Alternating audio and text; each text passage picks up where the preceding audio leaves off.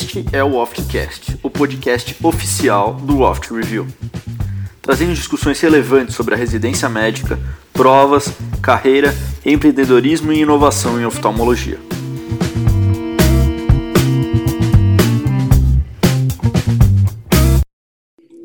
Bom dia, boa tarde, boa noite a todos. É, mais uma vez a gente está aqui com o Oftcast. Hoje a gente vai falar de um tema super importante na nossa prática clínica e bastante recorrente. Acho que todo mundo, quando está na prática, tem aquele medo quando vê na agenda que vai ter uma criança para fazer refração, o que, que eu vou prescrever, como é que eu devo agir é, no tratamento do, do, do, meu paciente, que é uma criança. É, e a gente sabe que a refração na faixa etária pediátrica ela pode ser muito desafiadora, especialmente nas crianças pré-verbais, e além do mais, Diferente dos adultos, a gente nem sabe.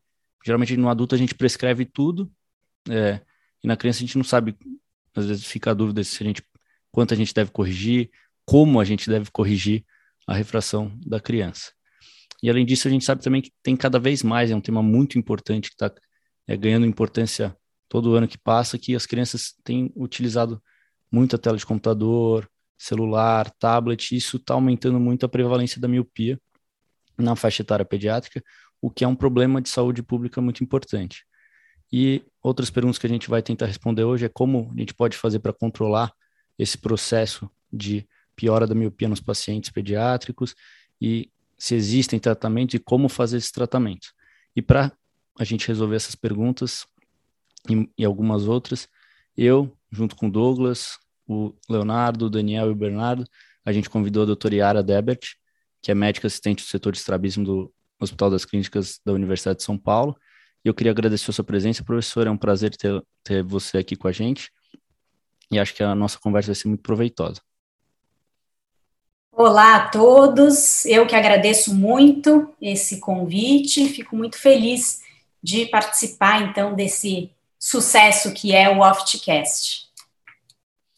Bom, professora, para começar, ainda não entrando no tema da miopia, é, eu queria primeiramente começar pelo básico, né? Gente, todas as, primeira pergunta que eu queria fazer para a senhora é: todas as crianças elas devem ser cicloplegiadas? Existe uma maneira correta da gente fazer isso? E com relação aos valores encontrados na refração após a cicloplegia, quando a gente deve prescrever o valor total?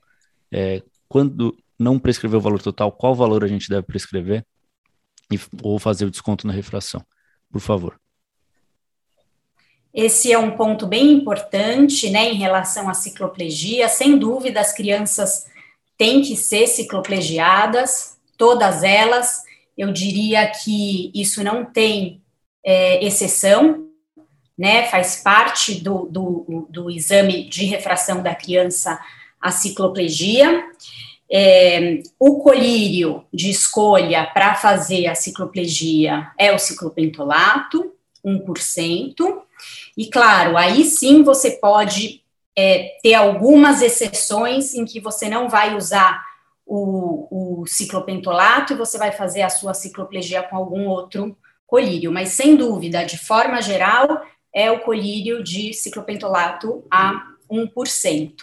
Então, o que, que seriam basicamente, vamos dizer assim, os casos que você evita? Então, basicamente, crianças que têm é, epilepsia, ou histórico de epilepsia, nesses casos a gente dá preferência para tropicamida, e uh, crianças uh, pequenas, então a gente tem um corte em geral de 6 a 12 meses, então crianças abaixo dessa idade, em geral a gente não usa o ciclopentolato e dá preferência pela tropicamida.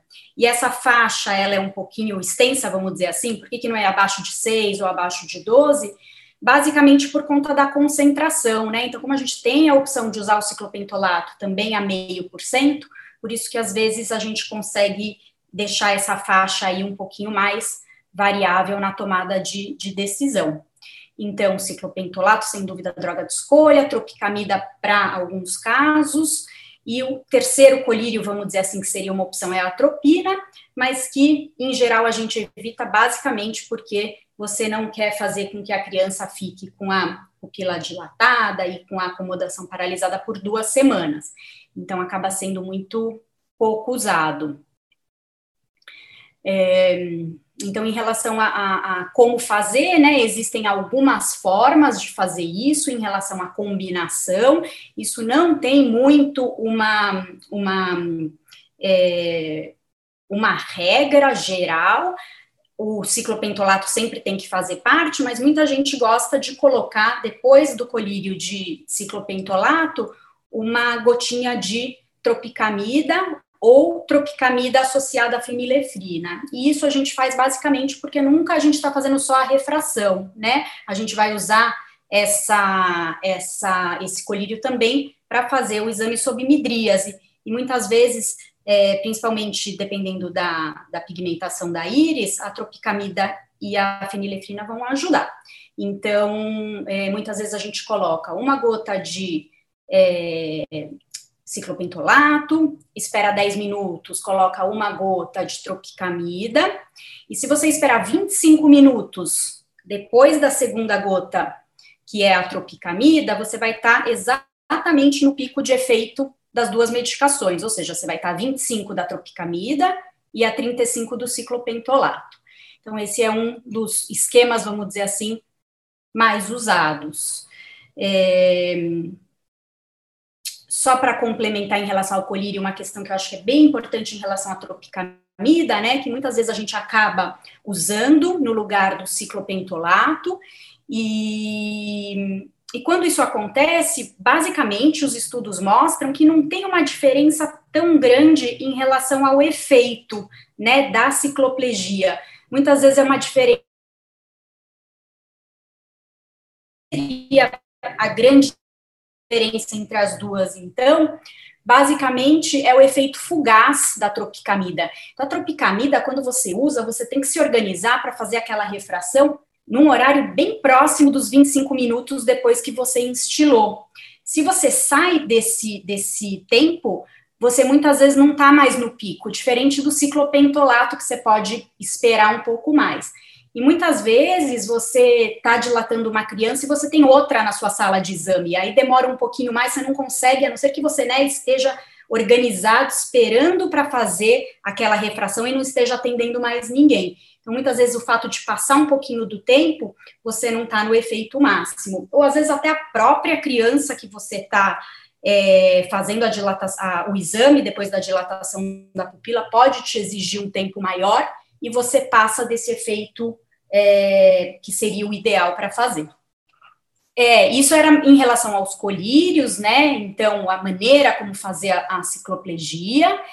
E, e aí, a sua segunda pergunta é em relação a entrando mais na prescrição, né, dos óculos.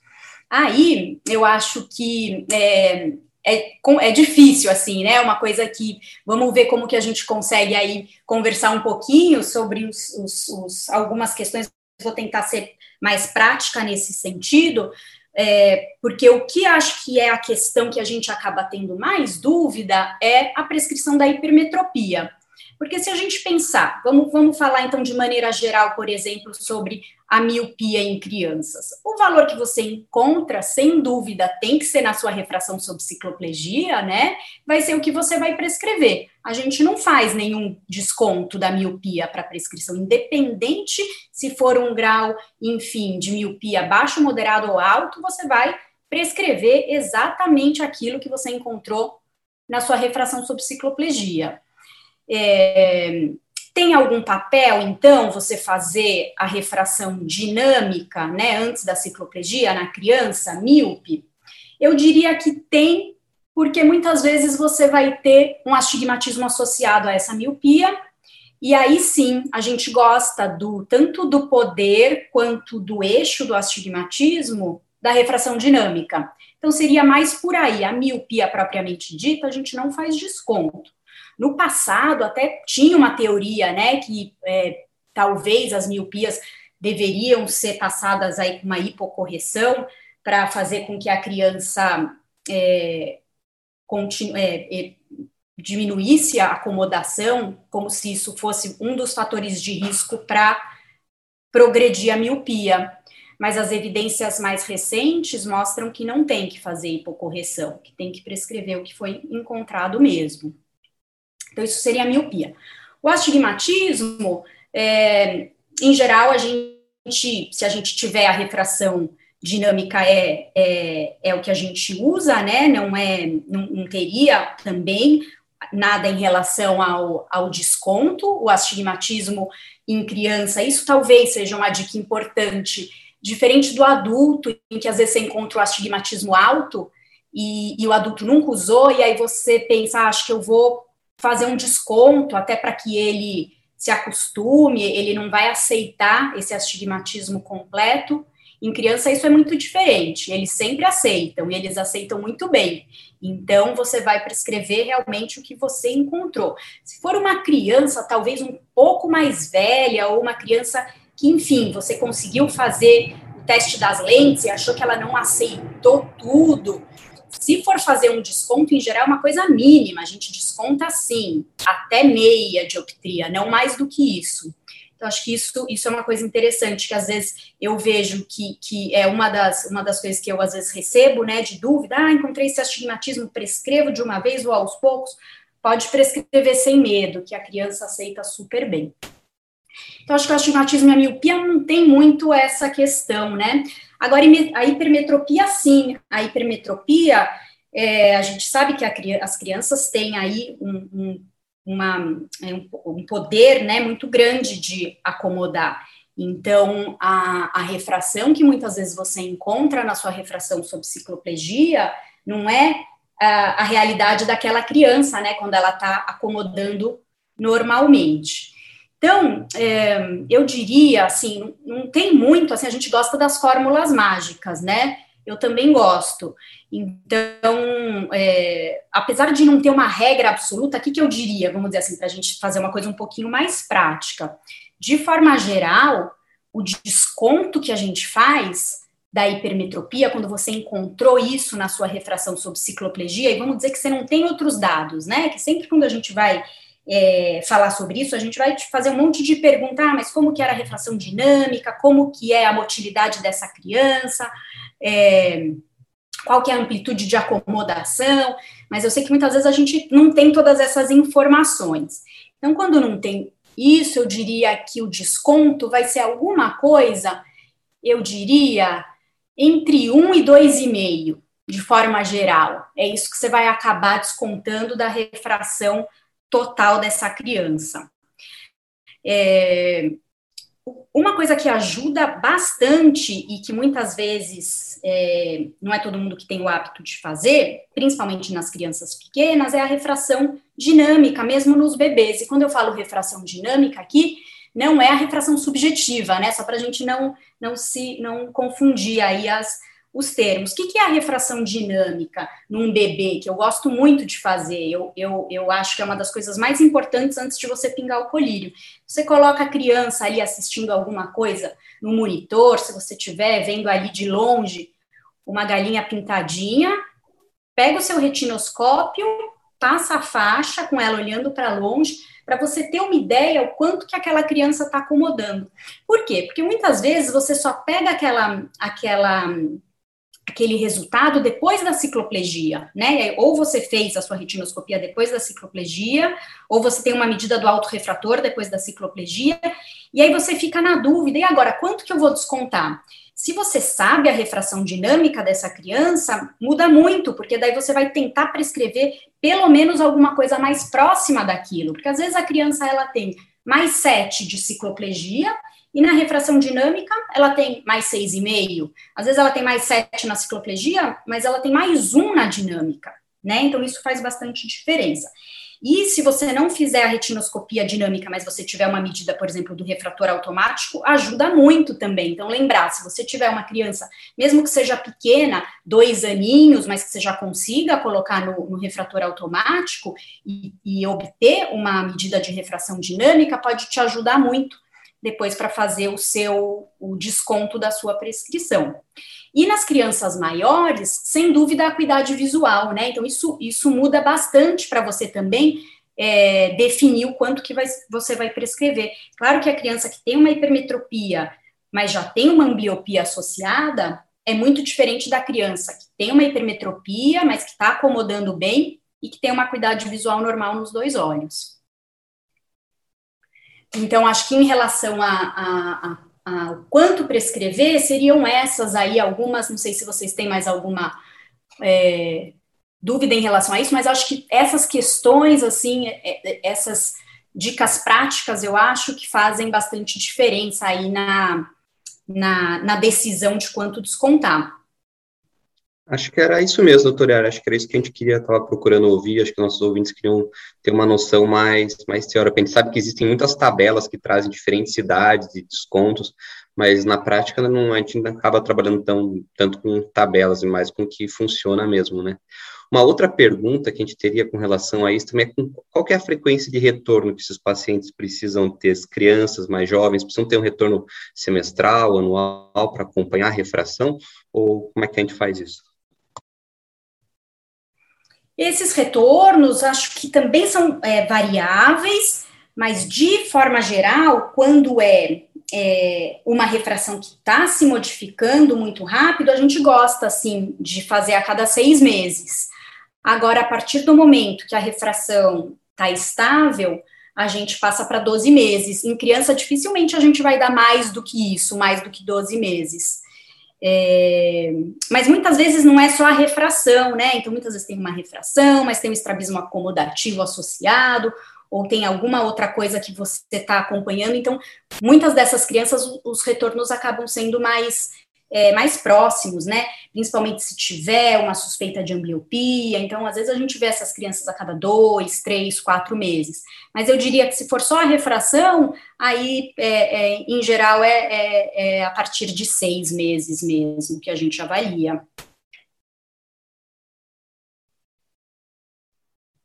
Oi, doutora, boa noite. Acho que já queria aproveitar para entrar no assunto de progressão de miopia. É, só para lembrar quem está ouvindo a gente, tem dois grandes clinical trials que são bem importantes nessa área, que é o Atom e o LAMP. Os dois são clinical trials prospectivos e multicêntricos que foram realizados com população asiática, né, mais precisamente chineses. O Atom ele usou algumas doses um pouco mais altas de atropina para ver se né, diminuía a progressão da miopia. Né é, usaram ali as doses de 1%, 0,5%, 0,1% e 0,01%. E aí, depois de cinco anos, eles acharam então que a, a melhor dose era de 0,01% para é, retardar a progressão, tanto, do, tanto da refração quanto do comprimento axial. E o outro estudo, o LEMP, né, ele usou as doses mais baixas para testar, já que a 0,01% tinha sido mais eficaz, o LEMP usou 0,05, 0,01, enfim. E aí, depois de dois anos, eles viram que, por enquanto, né, a melhor dose está sendo de 0,05%. E aí eu queria saber, né, porque muitas vezes a gente aqui no Brasil não encontra essas doses precisamente, e eles preconizam aí um tratamento, em teoria, de só dois anos, né? É, e como que funciona aqui? A gente começa o tratamento logo que vê uma criança míope? Qual a idade que a gente começa? Qual a idade máxima? Como que isso tem sido feito na nossa prática? Esse tema também é extremamente importante, é uma coisa que a gente tem feito cada vez mais, né? O tratamento para evitar a progressão da miopia. Isso acho que talvez é, é, é bem importante deixar claro, né? O que, que é esse tratamento? É para, não é, a gente não tem aí como objetivo é, diminuir ou até estabilizar, né, a miopia, mas sim diminuir a progressão. Então, isso é bem importante. Às vezes eu vejo, ah, estou usando, às vezes, né, vem essas dúvidas, estou usando, mas ainda está progredindo, aumento a dose, parto para outro tipo de tratamento. Lembrar que você tem que saber quanto que era a progressão da miopia antes de começar o colírio e a gente vê que a maioria dos estudos, eles conseguem uma redução de 50% na taxa de progressão. Então, não tem problema, se ainda estiver progredindo, mas tiver uma progressão, vamos dizer, na média, né, que é 50%, principalmente uma progressão aí menor do que era antes, isso quer dizer que seu tratamento está, sim, tendo sucesso.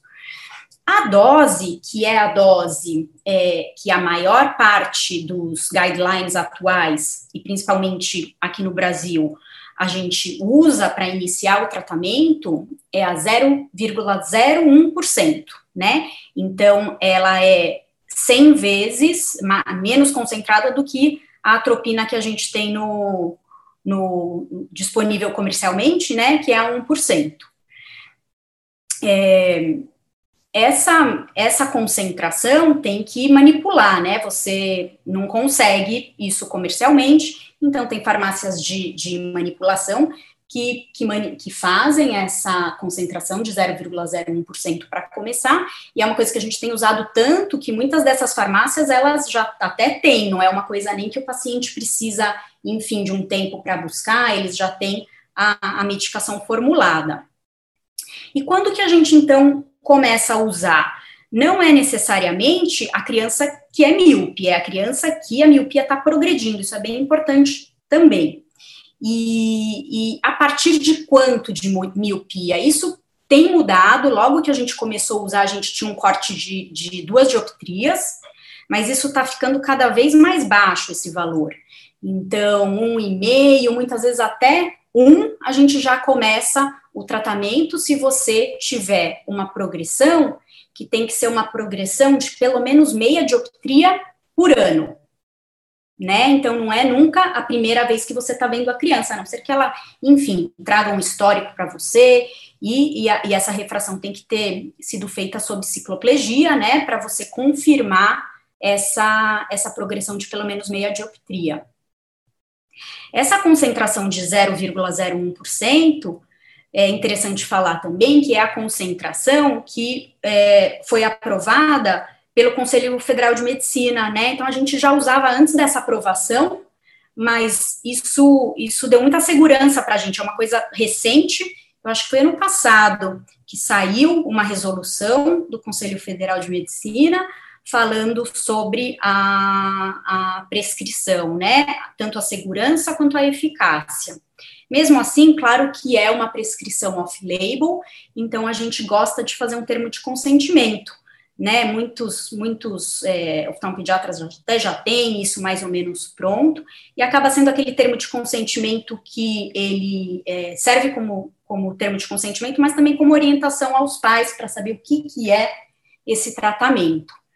É, quando a, a miopia continua a progredir depois dessa concentração, existe a possibilidade, sim, é, de aumentar, em geral a gente aumenta para dose, a gente tem feito um aumento que é para dose de 0,025, mas aqui a gente não teria, né, essa portaria do Conselho Federal de Medicina. Então, isso é uma questão de conversar é, com os pais, claro que as duas são off-label, mas uma, vamos dizer assim, é off-label com alguma segurança maior, porque os estudos são bem extensos, né, com essa concentração é, de 001.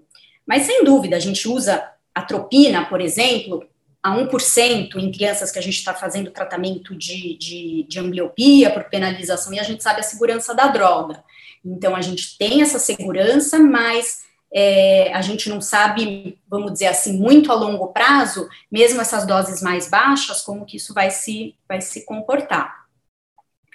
Idade, a gente começa em geral a partir dos 5 anos de idade, né? A maioria dos guidelines é, mostram 5 a 6, vamos dizer assim.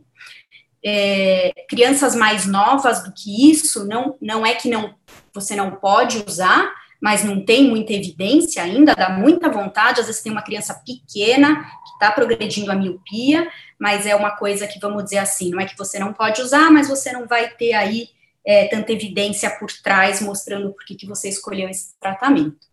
E isso se prolonga em geral até a adolescência, né? Os primeiros estudos eram 12, agora a gente já tem estudos com 14, 16 anos.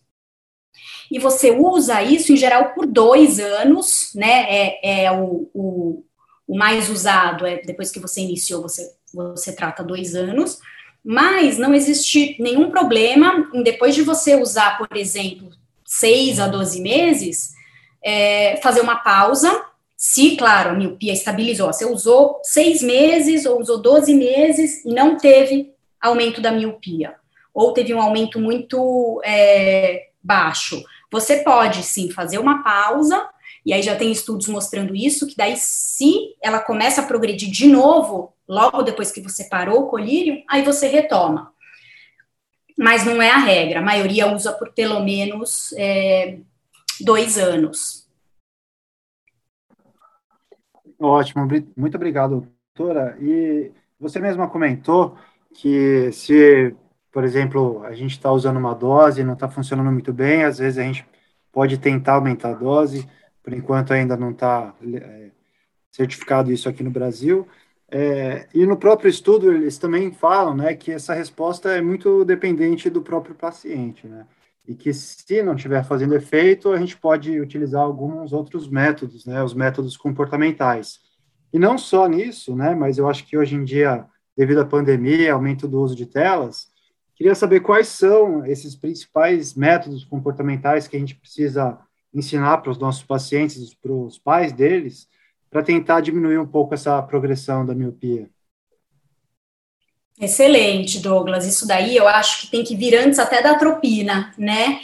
É, eu acho que essas medidas comportamentais, independente de, de você usar o colírio ou não, ou até independente de estar tá tendo progressão da miopia ou não, é bem importante é, passar isso para os pais, e sem dúvida nenhuma, essa questão das, das telas na, na pandemia aumentou muito, tanto a, a miopia quanto, enfim, outros é, problemas aí relacionados ao comportamento das crianças por aumento da exposição. É, os intervalos a gente considera muito importantes, né? Então, o, o, o, ideal seria diminuir muito as telas, mas muitas vezes são famílias que não têm como fazer isso, né? Principalmente quando, enfim, os pais estão tendo que trabalhar, as crianças estão ali sem as atividades que elas estão estavam acostumadas, então a tela acaba entrando. Mas é, o que a gente fala é que intervalos, mesmo que curtos, por exemplo, cinco minutos de intervalo, depois de 20 a 30 minutos de tela, já faz bastante diferença. Então, esses intervalos é, a gente tem que orientar mais ou menos quase como aquilo que a gente orienta até para os adultos, né, que ficam muito no computador, que a gente fala aquela regrinha, que a cada meia hora no computador tem que parar 30 segundos e ficar olhando para uma distância de longe, de pelo menos uns 5 metros, a gente faz mais ou menos isso para as crianças também. Para as crianças mais velhas, né? Já que para as crianças mais novas, em geral, a gente deixa as crianças, vamos dizer, 3, 4, 5 anos, o, o, tempo total de tela recomendado para essas crianças era um passar de duas horas no total, né? Então, vamos dizer, é, sessões de 20 minutos a 30 minutos, com intervalos e no máximo duas horas por dia. Então, acho que essa questão dos intervalos são importante. E outra questão que a gente viu muito na, na, na pandemia e que a gente aprendeu bastante com os países asiáticos, principalmente o Japão e a China, eles é, colocaram as crianças para assistir às aulas online de casa, mas espelhando o, o, computador ou o tablet numa televisão que ficasse mais longe. Então, o que, que a gente sabe? Que quanto mais longe, melhor né? Então, vai ficar na tela, sem dúvida, o celular é o, é o pior, o tablet, que você segura um pouquinho mais longe, é um pouquinho melhor do que o celular, o computador é um pouquinho melhor que o tablet, sem dúvida, uma televisão grande, longe, é, é, o menos pior, vamos dizer assim. Então, muitas crianças começaram a fazer isso, né? Espelhar uma televisão grande, principalmente aquelas que teriam que ficar muitas horas em frente ao computador. Então, a gente sabe que a distância da tela aos olhos faz bastante diferença. E a outra questão bem importante é atividade ao ar livre. Né? Então, a atividade ao ar livre, ela é considerada um fator protetor para a progressão de miopia. E isso é bem estabelecido, né? Isso já tem bastante estudo mostrando que o que, o que a luz solar faz é aumentar a liberação de dopamina, e, e que é basicamente o mesmo princípio do colírio de atropina, né? Basicamente, o colírio de atropina, ele tem uma ação que é na esclera, não tem nada a ver com acomodação. A gente acha, ah, será que diminui a acomodação? Não. Essa dose que a gente usa não é para interferir na acomodação. Então, são os receptores esclerais mesmo, e esse aumento de dopamina, a gente sabe que diminui o, o alongamento, o alongamento axial do olho. Então, atividade ao ar livre, a gente acha, ah, tá fazendo atividade ao ar livre, então não está se expondo às telas, por isso que essas crianças é, progridem menos a miopia. Claro, isso daí tem uma relação também, mas a gente sabe que o efeito direto da luz solar, ele é fator protetor. Então, de comportamental, acho que isso daí seria uma dica boa. A gente normalmente orienta os pais assim, ah, vai ter que ficar na tela, tudo bem, mas vai ficar exposto à luz o mesmo tempo. Ah, vai ficar duas horas na tela, então vai ficar duas horas na atividade ao ar livre. Vai ficar mais do que isso, então vai alternando tela com atividade ao ar livre. E, e, e muitas vezes a gente a gente vê que essas medidas fazem diferença, né? Então, por exemplo, aquilo que a gente conversou, a gente vai esperar é, a miopia progredir para começar o colírio, não basta ter só a miopia. Muitas vezes, esse tempo que você vai esperar é, o, é, a sua chance de conversar com a família, dar essas orientações em relação aos fatores comportamentais, e aí, muitas vezes, só com isso você pode ter um bom resultado. Perfeito, doutor Yara. Acho que, deu para entender bem isso aí. É, então, a importância do, da, das medidas comportamentais, né, desde controle de tela, com exposição a, ao dia, à luz solar, é importante. A atropina é uma opção, então, para os pacientes que estão progredindo, mas o que mais que a gente teria de opção, além da atropina e das medidas comportamentais? A gente, a gente sabe que algumas lentes de contato também prometem ajudar nesse controle. Então, eu queria saber, doutor, o que, que, que, a, gente, é, que, a gente sabe é, nesse aspecto, com relação às lentes de contato.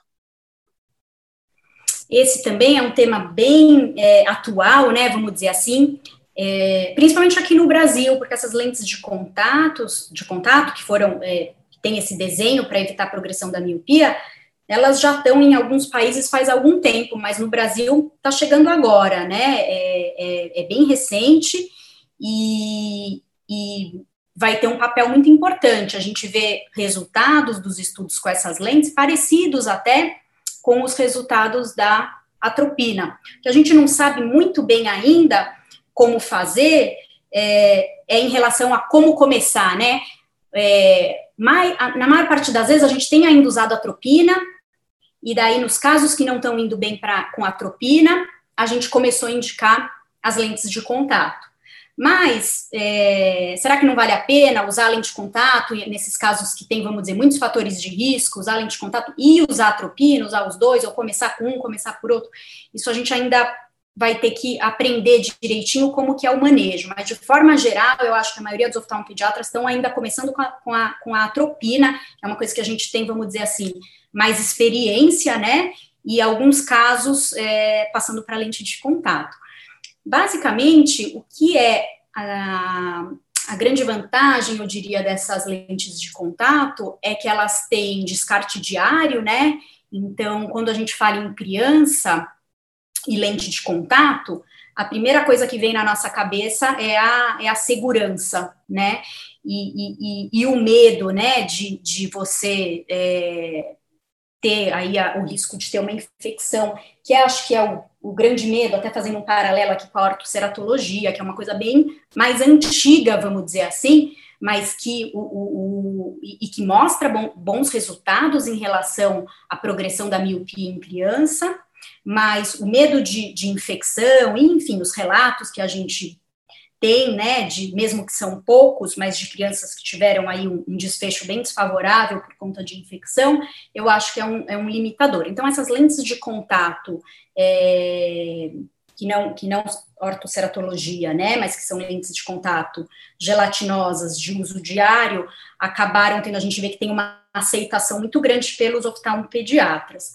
Essas lentes de contato, basicamente, como que elas funcionam? São lentes que elas têm diferentes é, áreas, eles chamam de zona de zonas de compensação.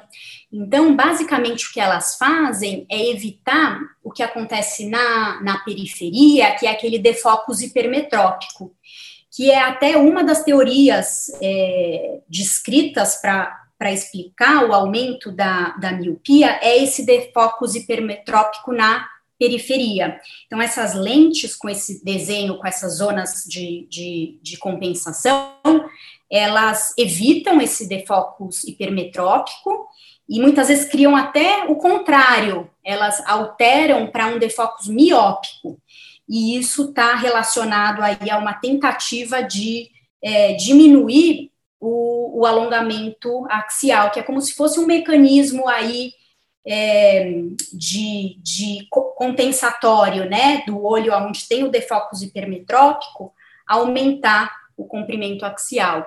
Então, é um mecanismo aí muito, muito interessante em relação a isso, e que acho que a gente está começando a, a, a, aprender na prática agora, né? Uma, que é, que é, uma, é, uma, é uma opção que a gente tem nova e que não é muito diferente de uma outra coisa que eu vou entrar aqui para também acho que vale a pena a gente comentar, que são as lentes de óculos, né?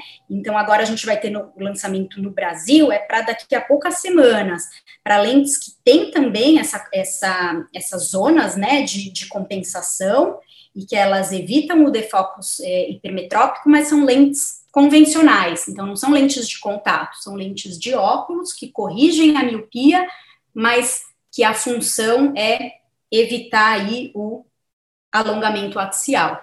Então, são várias alternativas, né? A gente começou com o colírio e agora a gente tem, além do colírio, a gente tem as lentes de contato e as lentes de óculos também.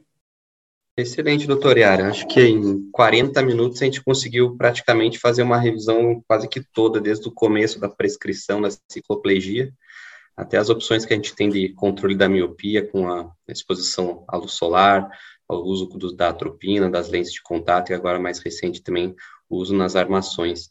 Eu queria agradecer, então, a presença do doutor Yara, com certeza os ouvintes vão, vão se beneficiar muito dessa conversa que a gente teve, talvez não propriamente para prescrever esse tipo de lente ou atropina, mas pelo menos saber informar os pais, saber fazer o encaminhamento correto para algum tipo de especialista. Então, queria novamente agradecer a doutora Yara, agradecer aos nossos ouvintes e dizer para todos que a gente aguarda vocês na próxima semana para mais um podcast. Obrigado, doutora Yara.